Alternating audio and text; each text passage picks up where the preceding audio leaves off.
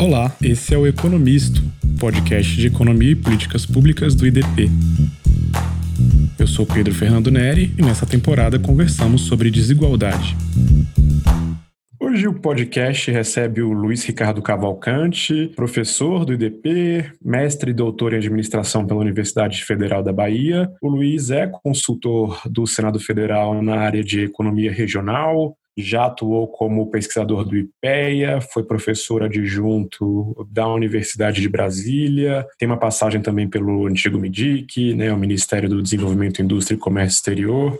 Tem, é, entre tantas publicações, um livro que eu gosto muito, que ele organizou junto com a Fernanda Denegre, que é o Produtividade no Brasil, Desempenho Determinantes, em dois volumes. E hoje a gente recebe o Luiz para conversar sobre desigualdade entre regiões. Obrigado por estar com a gente hoje, Luiz. Bem-vindo. Eu que agradeço. É um prazer estar aqui com você, Pedro. Luiz, eu queria começar é, introduzindo, acho que o ouvinte nessa discussão. Eu acho interessante que no Brasil, na nossa Constituição, reduzir desigualdades regionais é, inclusive, um objetivo expresso da nossa Constituição. Mas, muito embora a gente vá falar muito hoje de desigualdade regional aqui no Brasil, a gente sabe também que ter divergência de renda ou de PIB, enfim, entre as regiões não é uma exclusividade do Brasil. Né? Se a gente olha para a União Europeia, que tem políticas de desenvolvimento regional nos países do bloco, a gente vai ver que tem uma disparidade, principalmente quando a gente leva em conta os países do leste europeu, do Báltico, o sul da Itália, Portugal, em relação aos demais países da União.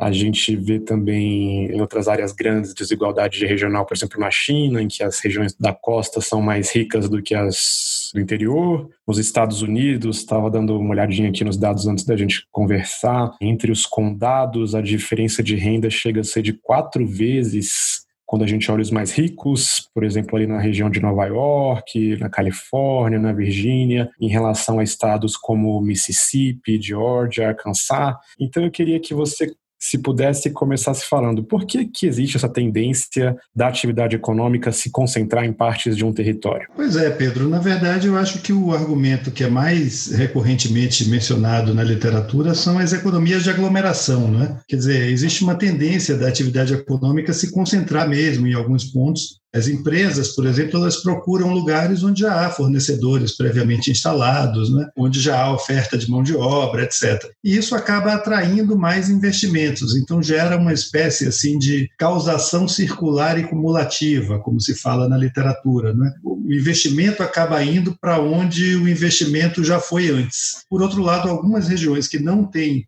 é, uma base econômica pré-existente, né, acabam não conseguindo atrair novos investimentos. Né? Aquela história que a gente fala, né? a estrada não chega lá porque não mora ninguém lá, não mora ninguém lá porque a estrada não chega lá. Então você cria esses é, movimentos aí que explicam grande parte aí dessa concentração né, geográfica da, da, atividade econômica que você acabou de mencionar. Né? Agora, tem casos em que isso é mais, vamos dizer assim, intenso. Né? Quer dizer, você pegar o caso, por exemplo, do Brasil, as desigualdades regionais são claramente reportadas na literatura como acentuadas. Né? O caso da Itália, que você mencionou há pouco, né? quer dizer, com aquela cisão norte-sul que a turma fala, né? quer dizer, você tem o sul da Itália bem mais pobre do que o norte uhum. é, industrializado. Dentro da própria União Europeia, claro, se você entender a União Europeia como uma espécie assim de federação, né? mas mesmo dentro de países da União Europeia, que a gente acabou de falar da Itália, mas a própria Alemanha, né? Aí também você já tem outras raízes um pouco mais históricas, né? Quer dizer, depois da reunificação alemã, o que correspondia à antiga Alemanha ocidental, né? É, tem indicadores muito superiores à antiga Alemanha oriental, né? A parte lá que correspondia à Alemanha oriental. Então, você tem de fato no mundo inteiro essas desigualdades, né? Essa tendência, vamos dizer, natural uhum a se formarem essas desigualdades. Agora, é verdade que aqui no Brasil as desigualdades são particularmente acentuadas mesmo. Quando a gente está falando de Brasil, do que, que a gente está falando? O que, que é desigualdade regional no país hoje? Pois é, é, eu acho que tem um dado assim que é bem elucidativo, né? que é você pegar a região Nordeste e ver que ela representa 14% do PIB do Brasil, mas é, representa 28% da população. Então, na prática, o que a gente está dizendo é que a renda per capita na região Nordeste, que é geralmente o indicador que a gente usa para fazer esse tipo de comparação, né? quer dizer, não, não, faria muito sentido comparar o PIB absoluto, uhum. porque ele não mediria o padrão de vida. Às vezes o PIB absoluto, né? ele é baixo, mas, enfim, para uma população relativamente pequena. Né? Então, geralmente, a gente compara a renda per capita. E quando a gente faz essa conta aí para a região Nordeste, a gente constata, com base nesses dados, que a região Nordeste representa mais ou menos 50% da média nacional, né, do PIB brasileiro. Né? É, da mesma forma, a região norte é, representa 60% do PIB nacional, PIB per capita, eu quero dizer. Né? Então, isso caracteriza aí uma desigualdade regional que é não só elevada, né? a gente tem indicadores para medir isso, uma espécie assim de gine da desigualdade regional, quer dizer, tem o índice de Tile, tem né, Williamson, propôs também um índice para medir isso aí e tal. E a gente vê que no Brasil realmente isso é bastante acentuado. E uma outra coisa que chama a atenção aí de todo mundo que estuda desigualdade regional. Quando a gente fala de regiões norte e nordeste, as desigualdades, elas não só têm um PIB per capita menor do que a média nacional, mas essa diferença ela é persistente no tempo. Quer dizer, eu peguei aqui uma série histórica, né? essa coisa de dizer que o Nordeste é mais ou menos 50% do PIB nacional, isso vale desde a década de 50, que é mais ou menos quando a gente começa a ter ali indicadores, contas regionais, né, uhum. que permitem a gente fazer essas contas aí. Oscila aí um pouquinho, não é 40, 45 é, no início, mas depois, a partir da década lá de 80, por exemplo, você mantém mais ou menos constante, né, com certas oscilações, mas mais ou menos constante. Da mesma forma a região norte também, né? Quem conseguiu realmente fazer um catch-up, quer dizer, superar a média nacional, foi a região centro-oeste. Mas aí a gente tem um fenômeno muito particular, né, porque é a expansão da, da fronteira agrícola. Né? que de fato contribuiu muito aí para que hoje o Centro-Oeste é, é, sei lá, mais de 120% da, da média nacional, né, em termos de renda per capita. Então era uma, uma região que tinha uma renda média abaixo da nacional e hoje em dia, inclusive, supera já há alguns anos, é a região, inclusive, com maior PIB per capita, né? Acho muito interessante que você falou que desde os anos 50 essa razão entre a renda do ou PIB, do per capita do Norte e do Nordeste se mantém. No início aqui da nossa conversa, você tem a Constituição de 88, com objetivo expresso de reduzir desigualdades regionais e a gente sabe que também, nas últimas décadas, houve políticas, pelo menos em tese, concebidas para reduzir desigualdade regional no tocante ao Norte e ao Nordeste. O que você está me dizendo, então, é que políticas de desenvolvimento regional que a gente tem feito nas últimas décadas não tem funcionado? Na verdade, aí você sempre tem duas interpretações possíveis. Né? De um lado, quem defende as políticas regionais vai dizer que elas, no fundo, evitaram que esse fosso eh, aumentasse, não é que essa diferença aumentasse. Ou seja, que elas minimamente contribuíram para preservar esse diferencial, que teria sido ainda maior, que teria se aprofundado na ausência das políticas regionais. Né? Por outro lado, há aqueles aqueles que criticam as políticas que foram adotadas, né, e vão dizer que a persistência desses diferenciais seria uma evidência de que a política não funcionou. A rigor, seria preciso fazer um contrafactual, né? Quer dizer, pegar um Nordeste e um Nordeste igualzinho, né? um com política regional e outro sem, para ver o que teria acontecido. Isso, metodologicamente, né, é muito difícil de ser feito.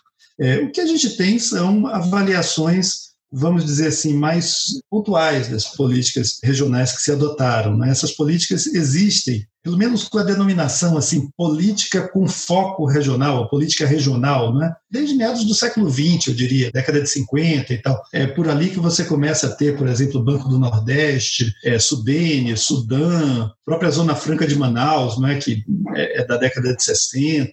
São todas iniciativas que eu acho que foram concebidas na época né, com base nesse argumento que a gente falou. Existe um, um problema de causação circular não é, que precisa ser rompido. Quer dizer, se deixar livre, o investimento vai se concentrar nas regiões que já são mais ricas aqui no país. Então, o que é que se propôs na época? Né? Vamos dar incentivos fiscais e financeiros para que as empresas possam se deslocar né, para essas regiões, norte, nordeste e tal. O que, é que acabou acontecendo? Isso funcionou em alguns casos, é verdade, né? Quer dizer, você criou realmente algumas vocações industriais aí na região nordeste, né? Enfim, de algum modo, a, Zona Franca de Manaus hoje emprega 80 mil pessoas, 75 mil pessoas, alguma coisa assim, já chegou a. Eu estou falando de emprego direto, né, já, já chegou a empregar 110, 120 mil pessoas numa, numa cidade, Manaus, sei lá, que tem 2 milhões de habitantes, né? Então, sim, são, são representativos, né?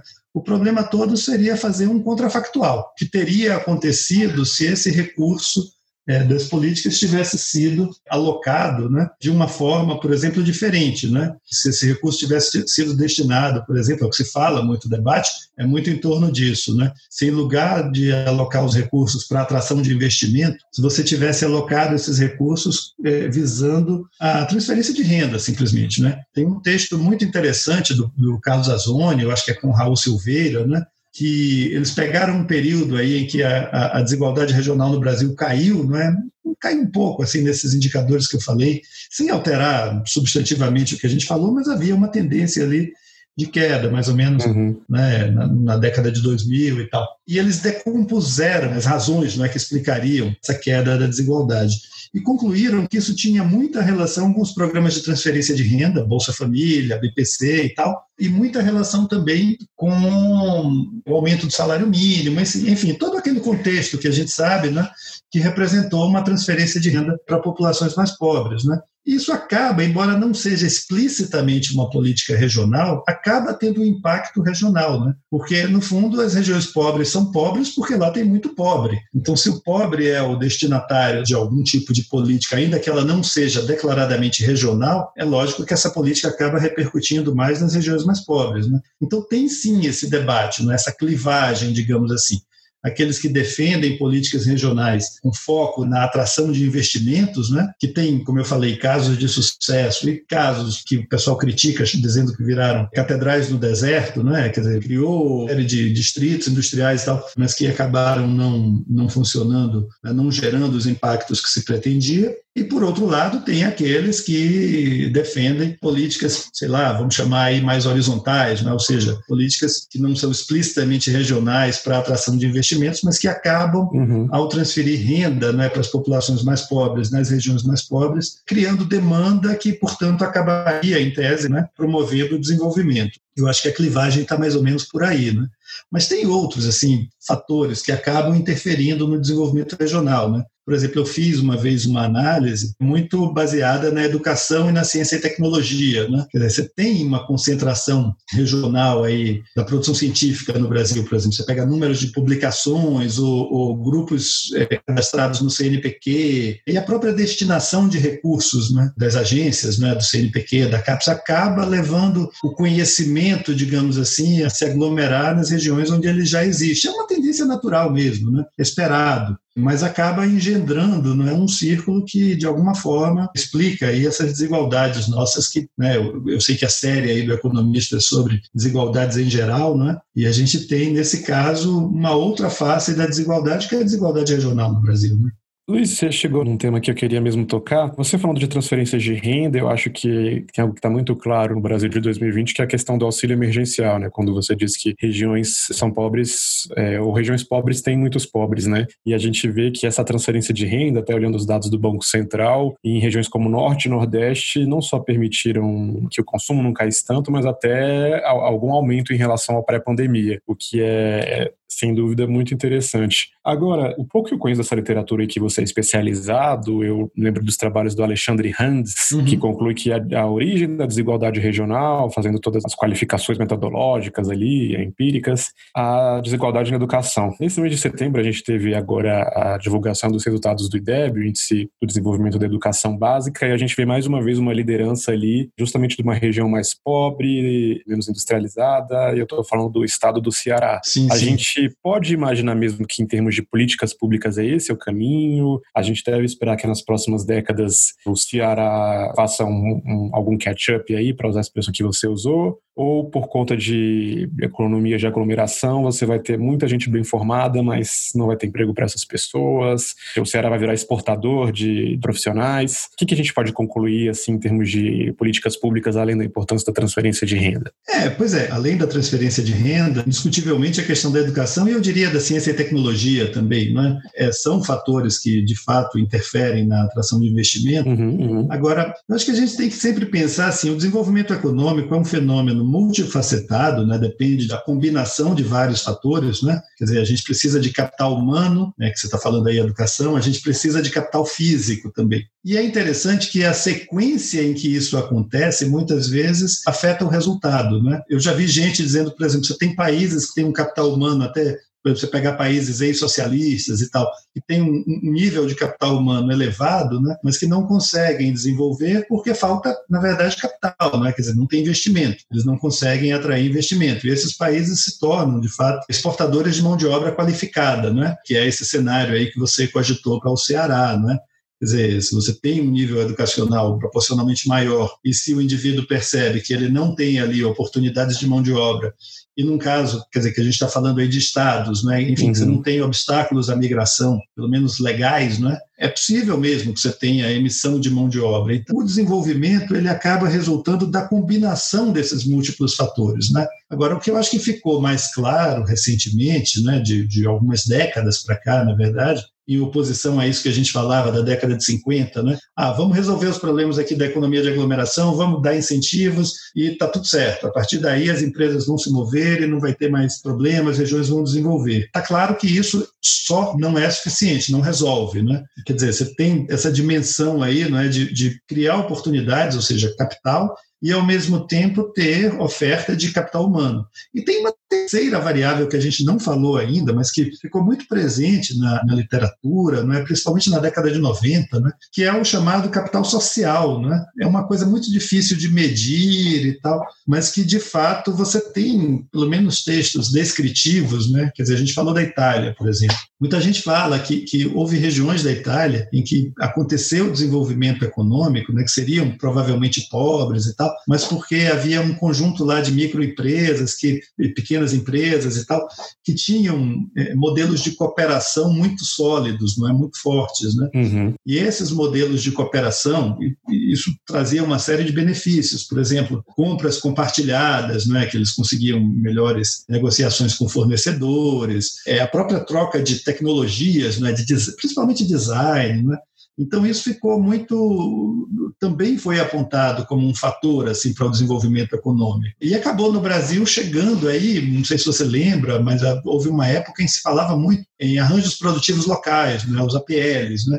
Quer dizer, se discutia muito essa coisa de fomentar arranjos de empresas que cooperassem, tanto do ponto de vista estritamente, digamos, funcionalista, não é nessa coisa de fazer compras conjuntas e tal, mas também uma cooperação é mais abstrata mesmo, né, na troca de ideias, de informações e tal. E, de fato, assim, quando você estuda alguns casos bem-sucedidos, o Vale do Silício é um caso tipicamente né, usado para caracterizar isso aí. Né? Tudo isso é verdade. Agora, o que a gente talvez ainda não saiba, a literatura ainda não, não foi capaz de dar uma resposta muito conclusiva, é como é que a gente é, fomenta o capital social, né? como é que a gente desenvolve o capital social. Porque o capital social, antes de mais nada, advém de confiança, não é? De você saber que a contraparte vai cumprir o que ficou combinado, né? E sem precisar de contratos muito complexos, porque senão os custos de transação ficam muito altos, né?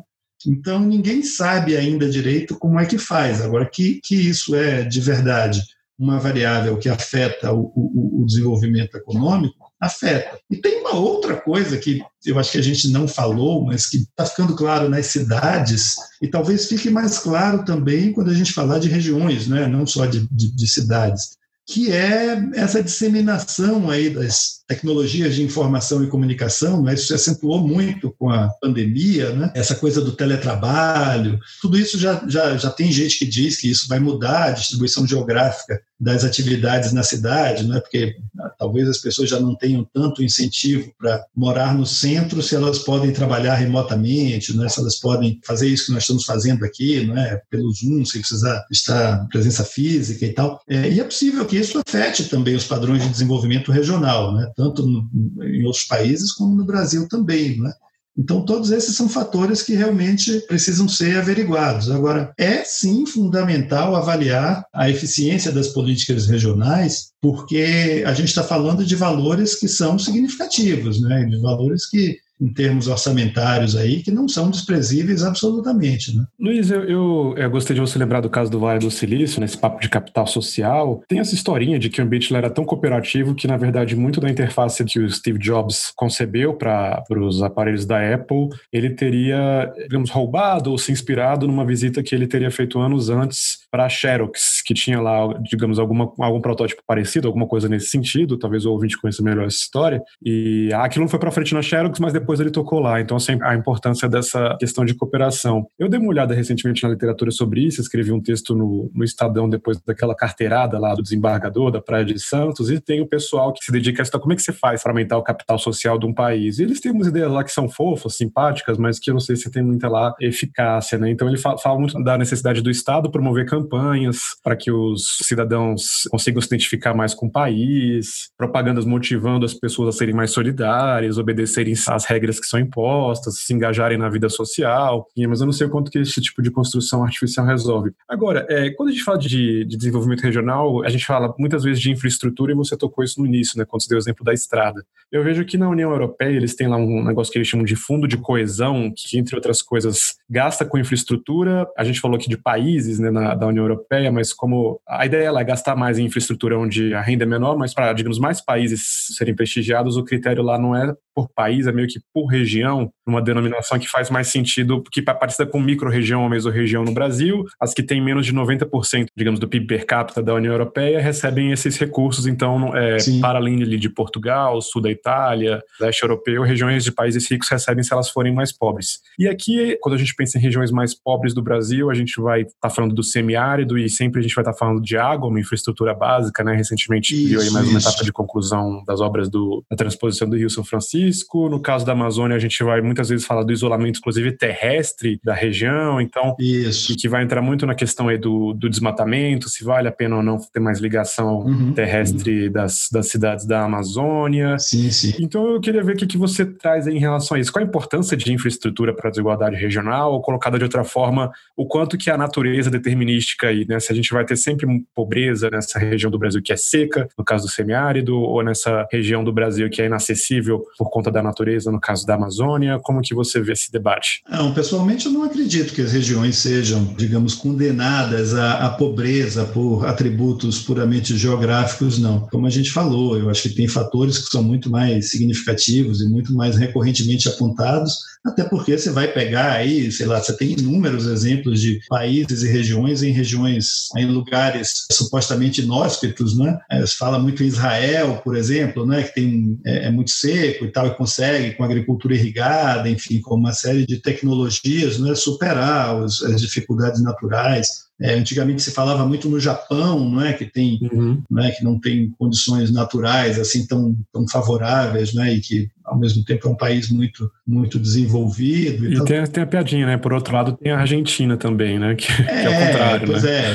supostamente um contra-exemplo, não é? Quer dizer, detém dotações aí de, de, de, fatores, né? O pessoal dessa área chama de condições edafoclimáticas, né? De clima e solo e tal. Mas eu não acredito, não, que, que nenhuma região por tudo isso que a gente acabou de falar, seja condenada, digamos assim, à pobreza. O que eu pessoalmente acredito é que é preciso que as atividades econômicas dessas regiões sejam direcionadas para as suas vocações, não é? Quer dizer, não adianta a gente, dizer, na minha opinião, né, não adianta a gente dar murro em ponta de faca, digamos assim. A gente tem que aproveitar né, a vocação econômica, as potencialidades, digamos assim, de uma determinada região. Então, você pega lá, por exemplo, a Amazônia, né? se fala muito nessa coisa da biodiversidade né? tem toda uma vocação econômica ali que seguramente pode ser mais bem explorada não é? no, no, no âmbito aí do, do, que o pessoal chama de bioeconomia. Não é? Então, não, pessoalmente, eu não acredito nessa segmentação, não. Agora, de fato, assim, você falou da União Europeia, né? Eles têm fundos né, de desenvolvimento regional, esses fundos têm essa ênfase na questão da, da infraestrutura e da inovação, né, da ciência e tecnologia e tal. E sim, é verdade, o padrão de distribuição desses recursos é diferente do nosso, porque aqui a gente distribui os recursos destinados às políticas regionais basicamente por macro-regiões. Então, os destinatários das, dos recursos das políticas regionais no Brasil são as regiões basicamente norte e nordeste, um pouco aí, talvez uns 10% do total para o centro-oeste, e ainda um resíduo ali no norte de Minas e Espírito Santo, que estão na área de atuação da, da Sudene. Né? Então tem um pouquinho ali na região sudeste. Acontece que, de fato, assim, você tem seguramente municípios nas regiões sul e sudeste que são eventualmente mais pobres do que alguns municípios mais bem colocados ou mais ricos das regiões norte e nordeste. Então, teoricamente, né, seria possível desenvolver uma política é, regional né, em que a alocação de recursos fosse mais ou menos nos termos que você está falando, não por macro-regiões, mas por micro-regiões ou meso-regiões, sei lá. Na verdade, já se propôs isso, né? PNDR, né? Política Nacional de Desenvolvimento Regional, que foi uma coisa feita lá pelo antigo Ministério da Integração Nacional, né? que hoje é Desenvolvimento Regional junto com, com cidades, em que se propunha isso, né? Acontece que aí você tem, Pedro, uma espécie de loquim político, não é? Porque, lógico, as regiões que já são beneficiadas, elas não, não vão topar graciosamente abrir mão do, dos recursos que lhes são destinados, né? Então, para você conseguir negociar por outro lado, né? Uma mudança no padrão de distribuição desses fundos é que nem reforma tributária, né? Quer dizer, você tem uma dificuldade muito grande de chegar a um consenso, né? Tem até um projeto de lei, eu acho que é de 2015, é o 375-2015, né? Que transforma a PNDR, na Política Nacional de Desenvolvimento Regional, que curiosamente no Brasil é um decreto, é, mas ele transformaria isso em lei e se propõe, já houve outras propostas também, a criação de um Fundo Nacional de Desenvolvimento Regional. Mas eu acho que talvez por conta desse cenário aí de que é muito difícil você mexer nos fundos existentes, né? É, nesse projeto de lei em particular se propõe que se taxassem grandes fortunas ou heranças, sei lá, para financiar um fundo de desenvolvimento regional, cuja distribuição seria mais é, é, alinhada aí com isso que você acabou de descrever da, da União Europeia, né? Seria uma forma assim, olha, vou pegar recursos adicionais para não mexer nos recursos existentes, talvez, né? É claro que isso é, no âmbito âmbito aí da discussão da reforma tributária é muito difícil, porque todo mundo quer alocar dinheiro em alguma coisa, né? seja auxílio emergencial, seja é, desenvolvimento regional, seja, sei lá, aposentadoria, enfim, todo mundo quer recurso e ninguém sabe muito bem de onde tirar esses recursos. Né? A gente está vendo isso justamente aí quase que todos os dias no, no jornal. Né? Então, teria que uma proposta desse tipo entrar aí, no, eu calculo, é muito difícil isso prosperar sem que isso estivesse alinhado com uma reforma tributária propriamente dita. Né? É muito difícil. A minha sensação, assim, acompanhando a tramitação dos projetos e tal, é que todo mundo é a favor de uma nova distribuição de recursos, desde que eu, é, a minha região receba mais recursos. E é natural, enfim, as pessoas representam suas próprias regiões, né? Eles estão fazendo o papel que tem que fazer mesmo, né? Defender os interesses de sua região. Né? Agora, Luiz, a gente costuma encerrar aqui com eu te pedindo uma sugestão de leitura, alguma referência para quem tem interesse em algum dos temas que a gente falou hoje sobre economia regional, desigualdade regional. Pode ser desde um artigo de jornal a um paper, um livro. Eu queria começar sugerindo um e-book, um livro do IPEA também, que foi feito pelo, organizado, na verdade, pelo Leonardo Monastério, que depende do IDP, e o Valderi Rodrigues, hoje secretário lá do Ministério da Economia,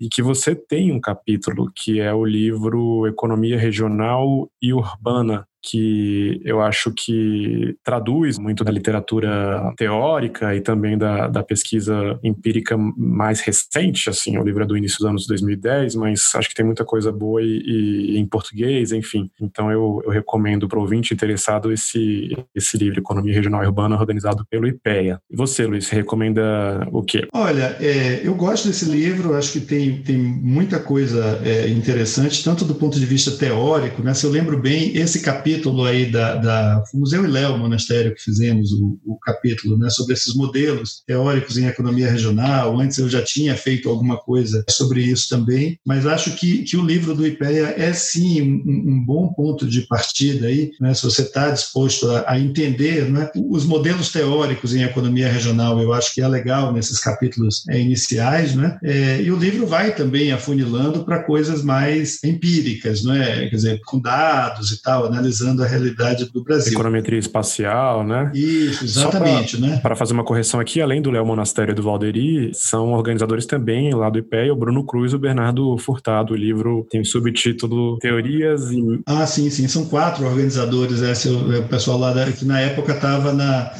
salvo engano, estava na, na diretoria regional lá do IPEA, né? E para facilitar aí, o, o, título é Economia Regional e Urbana, o subtítulo é Teorias e Métodos com ênfase no Brasil. É, isso aí com certeza está lá disponível no, no, no, site do IPEA e tal. Para quem tem interesse nessa coisa aí, é, é, nesse debate, digamos assim, né, de quais são os fatores que contribuem para a redução da desigualdade regional, tem textos, eu não me lembro exatamente o título agora, mas esse que eu citei aí, Azone e Raul Silveira, né, fizeram trabalhos sobre isso, né, com muito dado empírico e mostrando né, uma coisa que hoje em dia eu acho que já é muito aceita, mas que na época criou realmente uma certa, um certo debate. Né? Estou falando de textos aí de talvez 2011, 2012, não sei, que é essa coisa do, do, do papel das políticas mais horizontais, né, das políticas sociais na redução da desigualdade regional. Eu, eu particularmente uso esses trabalhos do, do bastante coisa do, do Azônio. Né? Eu andei fazendo duas coisas que eu acho que, de certo modo, não, não porque são autorais, mas, enfim, porque trazem um pouco uma síntese né, de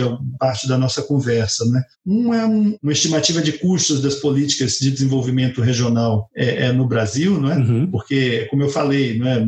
pelo menos eu desconhecia quem tivesse estimado isso. E, no fim, a gente chegou a uma estimativa que dava mais ou menos 50 bilhões contra um orçamento do Bolsa Família de 30 bi. Quer dizer, política regional é importante, né, por tudo que a gente falou, mas ela é, não é barata e, portanto, isso é um incentivo para que as pessoas busquem fazer é, é, avaliações de política pública mais robustas, né, cada vez mais robustas sobre políticas públicas, né. E mais recentemente eu publiquei um outro, né, um pouco com isso, só que com dados, né, sobre essa propensão que tem né, dos parlamentares, de modo geral, a, a, a fazerem proposições em favor de suas próprias regiões, o que aqui não, não tem nenhuma crítica, não, ao contrário, é bastante esperado e, a meu ver, legítimo, né, que os parlamentares busquem defender suas, suas regiões. Só que isso acaba engendrando esse lock-in que a gente falou aí, né, como se faltasse uma certa coordenação é, dos vários vários é, é, é, movimentos. E esse outro texto tem dados sobre isso, né? quer dizer, que para além de meramente uma percepção ou uma hipótese, né? a gente pega alguns dados dos projetos que foram apresentados e tal, dos estados de origem, quais seriam os potenciais beneficiários, esse tipo de coisa. Né? Não é econometria, é como a gente brinca, é tabelometria simplesmente, né? Mas dá para ter uma ideia aí do, do que está acontecendo. Os dois textos estão lá no, no, não sei, Pedro, se você tem aí o link é pronto. As versões preliminares desses textos saíram como textos para discussão lá da consultoria legislativa do Senado e depois saíram num journal, né, que é a revista brasileira de é, gestão e desenvolvimento regional. Maravilha, Luiz. Muito obrigado pelas dicas e pela aula de hoje. Foi uma satisfação ter você no podcast. Muito obrigado. Eu que agradeço. Esse foi um episódio da temporada sobre desigualdade do Economisto, o podcast de economia e políticas públicas do IDP. Até a próxima!